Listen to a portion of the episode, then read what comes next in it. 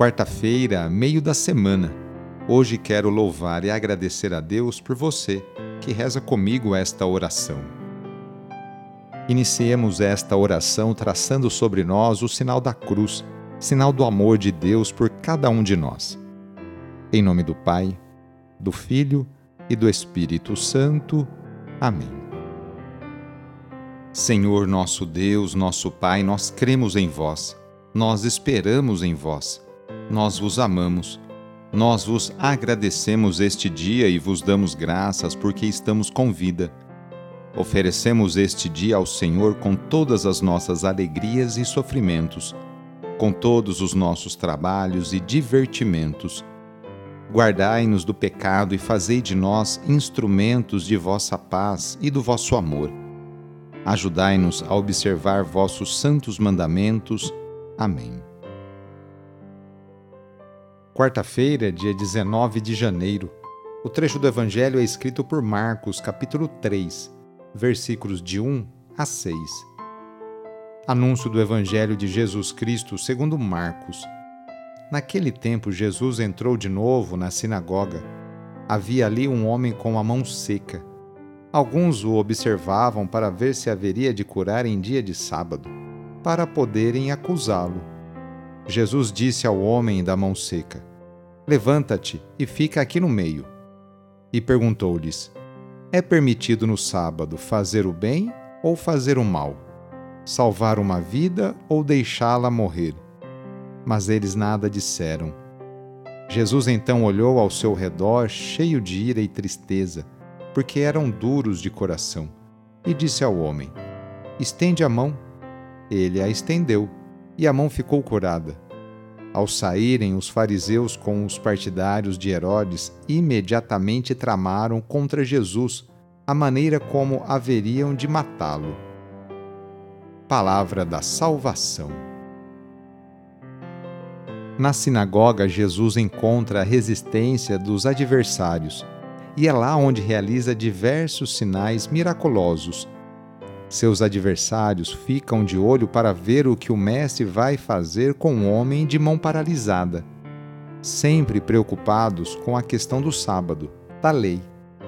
Jesus se coloca novamente contra a observância religiosa desumana, que torna o sábado superior e mais importante que o ser humano o relato mostra que não deve haver restrições de tempo e espaço para fazer o bem. Jesus sempre se sentiu muito livre para realizar o bem, mesmo transgredindo certas tradições do seu tempo. Por causa dessa liberdade, os adversários procuram eliminá-lo.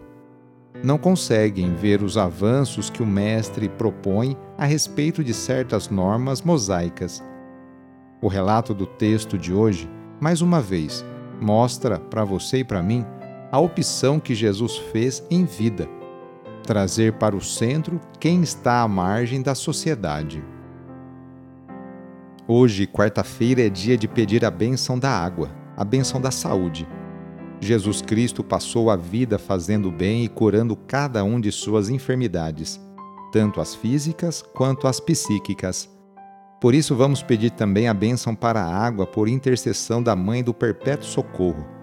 Nesse momento, convido você a pegar um copo com água, colocar ao seu lado e com fé acompanhar e rezar junto esta oração. Senhor Pai Santo, voltai vosso olhar sobre nós, remidos pelo vosso corpo, pelo vosso sangue, e renascidos pelo Espírito Santo nas águas do batismo Abençoai esta água que vossos filhos e filhas vos apresentam neste momento. Concedei aos que usarem desta água renovar-se no corpo e no espírito, e vos servirem de todo o coração. Em nome do Pai, e do Filho, e do Espírito Santo. Amém. Peçamos juntos a vinda do Espírito Santo sobre você e sobre suas necessidades Vinde, Espírito Santo, enchei os corações dos vossos fiéis e acendei neles o fogo do vosso amor. Enviai o vosso Espírito e tudo será criado e renovareis a face da terra. Oremos. Ó Deus, que instruístes os corações dos vossos fiéis com a luz do Espírito Santo, fazei que apreciemos retamente todas as coisas segundo o mesmo Espírito e gozemos da sua consolação. Por Cristo nosso Senhor. Amém. Pedindo a proteção de Deus para a sua vida e para a sua família, invoquemos a sua bênção. A nossa proteção está no nome do Senhor, que fez o céu e a terra. O Senhor esteja convosco, Ele está no meio de nós pela intercessão de Santa Dulce dos pobres, desça sobre você, sobre a sua família, sobre o seu trabalho e intenções, a bênção do Deus Todo-Poderoso. Pai, Filho e Espírito Santo. Amém. Foi muito bom rezar com você. Se a oração está te ajudando, eu fico muito contente. Então, que tal enviá-la para seus contatos, familiares, amigos, conhecidos. Eu sou o padre Edmilson Moraes, salesiano de Dom Bosco, e moro atualmente em São Paulo. Que Deus continue abençoando você e sua família. Abraço, até mais.